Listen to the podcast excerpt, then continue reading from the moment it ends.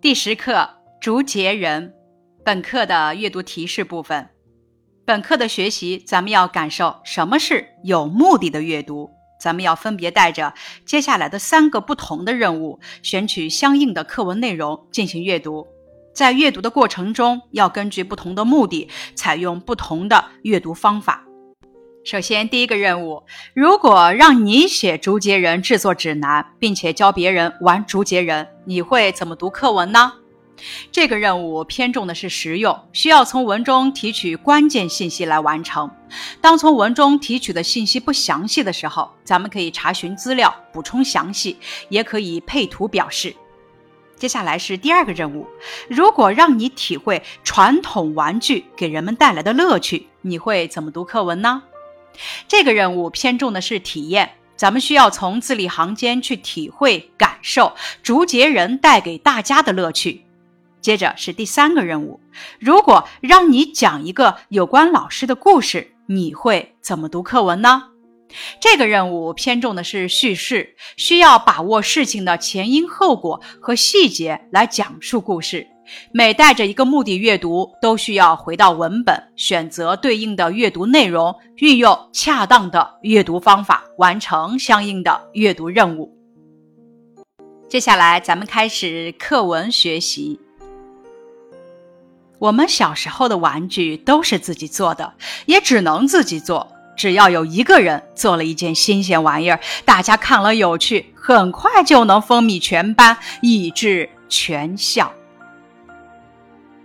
小时候点名的是时间，都是只能。一方面说明我们的动手能力很强，另一个方面说明当时受条件限制买不起玩具，只好自己做。只要就表示条件关系，说明玩具只要新鲜有趣，很快就能在校园里流行开来。咱们可以仿照这个关联词语“只要就”来写一个句子。只要我们多听多练，就能把普通话说好。风靡全班，以致全校。这个句子体现了大家对新鲜玩意儿的喜爱程度之深。有一段时间，我们全迷上了斗竹节人。这一自然段开门见山，引出描写对象，奠定本文愉快的感情基调。全文围绕迷展开。本课的第一部分一至二自然段概述我们当时全都迷上了竹节人，这两段统领全篇，奠定了愉快的感情基调。全文围绕“迷”这个字展开。把毛笔杆锯成寸把长的一截儿，这就是竹节人的脑袋连同身躯了。在上面钻一对小眼，供装手臂用。再锯八节短的，分别当四肢。用一根纳鞋底的线把它们穿在一起，就成了。锯、钻、再锯、穿这一连串的动词，详细讲解了竹节人的制作过程。锯的时候要小心，弄不好一个个崩裂，前功尽弃。这句话说明了制作竹节人很不容易。这一自然段写竹节人的制作过程。那一段时间，妈妈怪我总是把毛笔弄丢，而校门口卖毛笔的老头则生意特别好，瞒着大人把写字用的毛笔做了竹节人，可见我们对竹节人痴迷的程度之深。这一自然段写妈妈怪我总是把毛笔弄丢，却不知道我们拿它做了竹节人。教室里的课桌破旧的看不出年纪，桌面上是一道道豁开的裂缝，像黄河长江，一不小心铅笔就从裂缝里掉下去了。此处用比喻的修辞手法写课桌的破旧，为下文写玩竹节人做好铺垫。而现在这些裂缝正好用来玩竹节人。人尽其才，物尽其用，用破旧课桌来玩竹节人，理由很充分。仔细想来，那个发明这竹节人的家伙，准也是做这种课桌长大的。由破旧的课桌联想到发明竹节人的人，语言诙谐幽默。这是本课的第二部分，三至七自然段，描述了制作竹节人的过程，表现了我们对竹节人游戏的喜爱与热情，也能体现出我们对可以用简单材料制作出竹节人这一成果的自得与满意。把穿着九个竹节的斜线嵌入课桌裂缝里，在下面一拉紧。那立在缝隙上的竹节们就站成一个壮士模样，叉腿张胳膊，威风凛凛，跟现今健美比赛中那脖子老粗、浑身疙瘩肉的小伙子差不多。写玩玩具的第一步是把竹节人嵌入课桌裂缝里，拿竹节人的模样与健美比赛中的小伙子做对比。突出我们对竹节人的喜爱之情。将斜线一松一紧，那竹节人就手舞只身摆只的动起来。两个竹节人放在一起，那就是搏斗了，没头没脑的对打着，不知疲倦，也永不会倒下。这两句写玩玩具的第二步是拉动斜线，操纵竹节人，或独舞，或搏斗。有时其中一个的线卡住了，那斗士便显出一副呆头呆脑的傻样子，挺着肚子净挨揍。斗士与傻样子形成反差，生动地写出竹节人被卡住时的可笑模样。第八至十自然段写的是竹节人的初级玩法，即先把斜线嵌入课桌裂缝里，再从下面拉紧斜线，最后将斜线一松一紧的拉动。竹节人手上系上一根冰棍棒，就成了手握金箍棒的孙悟空，号称齐天小圣。四个字歪歪斜斜刻在竹节人背上，神气。写给竹节人系上冰棍棒，取名齐天小圣。冰棍棒的简陋、歪歪斜斜的四个字，与齐天小圣的名号名不符实。但孩子们不在乎，还觉得神气。神气二字表现了他们骄傲自豪、乐在其中的思想感情。找到两根针织机上废弃的钩针，装在竹节人手上，就成了窦尔敦的虎头双钩。把金钩大王刻在竹节人的胸口，神气。此处写给竹节人装上废弃的钩针，取名金钩大王。废弃的钩针与金钩大王的名号名不副实，但孩子们也不在乎。又一个神器，表现了他们骄傲自豪、乐在其中的思想感情。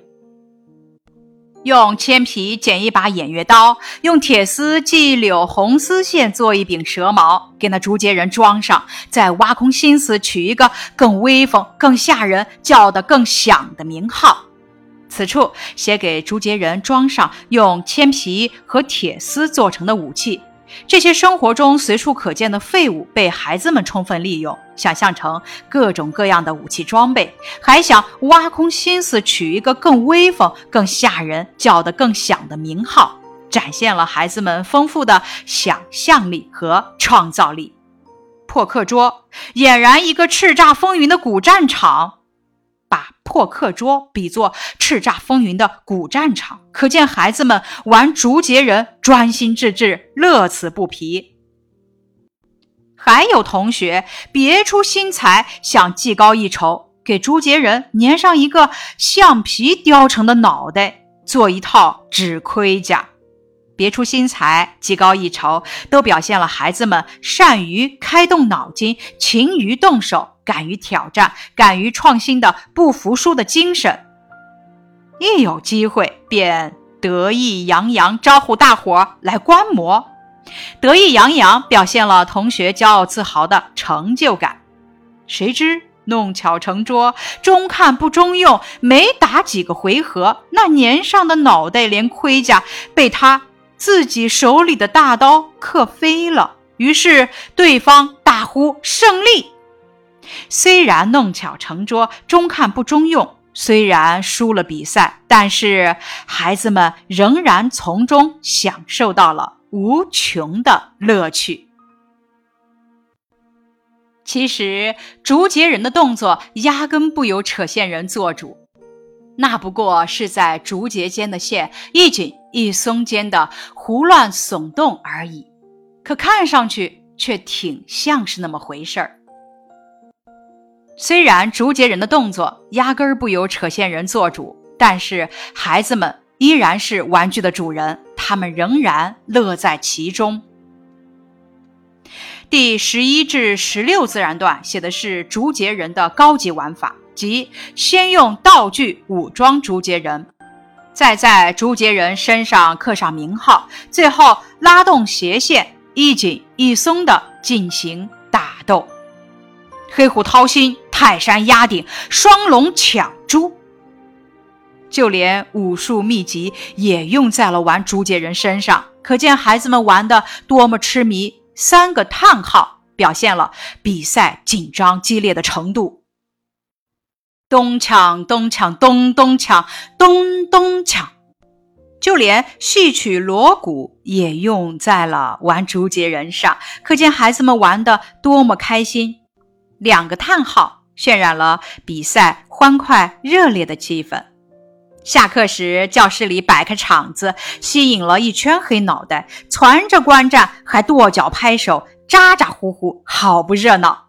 这句话抓住了人物的动作语言描写，从侧面表现了玩竹节人游戏的热闹场面。常要等老师进来才知道已经上课，便一哄作鸟兽散。一个长字，一个才字，表现了孩子们玩的非常痴迷，忘记了时间，忘记了上课。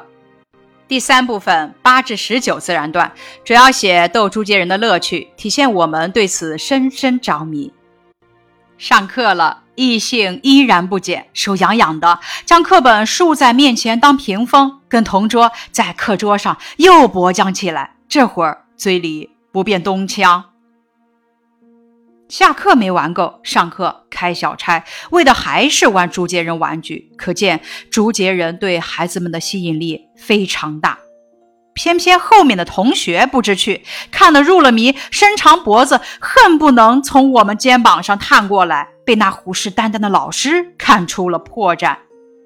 就连上课时也没能抵挡住诱惑。伸长，恨不得探等描写动作和神态的词语，写出了后面同学的入迷程度。老师大步流星过来，怒气冲冲，伸手一扶，屏风颓然倒了，一切秘密暴露无遗。大步流星，怒气冲冲，伸手一扶，写出了老师非常生气。不消说。费了许多功夫做出来的，建立了赫赫伟绩、鏖战犹酣的两个竹节人被一把抓去。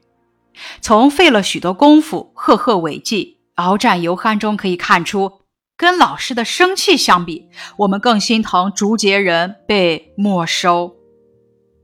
下课后，眼巴巴看别的同学重新开战，玩得欢，不禁沮丧的要命。便一起悄悄溜到办公室窗户下的冬青丛里转悠，希望老师能像往常一样把没收的东西扯散了，随手扔出窗外。眼巴巴表现了我们急切盼望重新投入游戏中的心情，沮丧的要命表现了我们非常失望的心情，悄悄溜表现了我们心存侥幸的心情，而这一切都源于对竹节人的喜爱。蹲着身子，瞪大眼，可一无所获。蹲着瞪大，表现了我们内心充满了希望；一无所获，说明希望越大，失望也越大。结果是两手空空。正悻悻然准备离去，却见同桌趴在窗玻璃旁看得津津有味，悻悻然写出了我怨恨失落的样子。津津有味，写出了同桌看得认真、兴趣浓厚的样子。我也凑过来一探头，咦，看见了什么？同桌的表现与我形成了强烈的反差，让我感到好奇。于是我也凑过去一探究竟。只见老师在他自己的办公桌上玩着刚才收去的那竹节人。写我和同桌看到的结果：老师在玩竹节人，双手在抽屉里扯着线，嘴里念念有词，全神贯注，忘乎所以，一点儿也没注意到我们在偷看。扯着念念有词，全神贯注，忘乎所以。这些描写老师动作神态的词语，生动形象地写出了老师沉醉于玩竹节人游戏的情景。他脸上的神情跟我们玩的入迷时一模一样。拿老师和我们做对比，说明玩竹节人游戏非常吸引人。于是我跟同桌相视一笑，虽两手空空，但心满意足，轻手轻脚的溜了。相视一笑是窥见老师也爱玩竹节人的会心的微笑，心满意足是因为竹节人不但给我们带来了欢乐，也让老师沉迷于其中。方才的那份小小的怨恨和沮丧化为乌有。此处写我们怨恨和沮丧的心情得到了疏解和释放，因为我们和老师都爱玩竹节人，竹节人玩具给每一个人都带来了无穷的乐趣。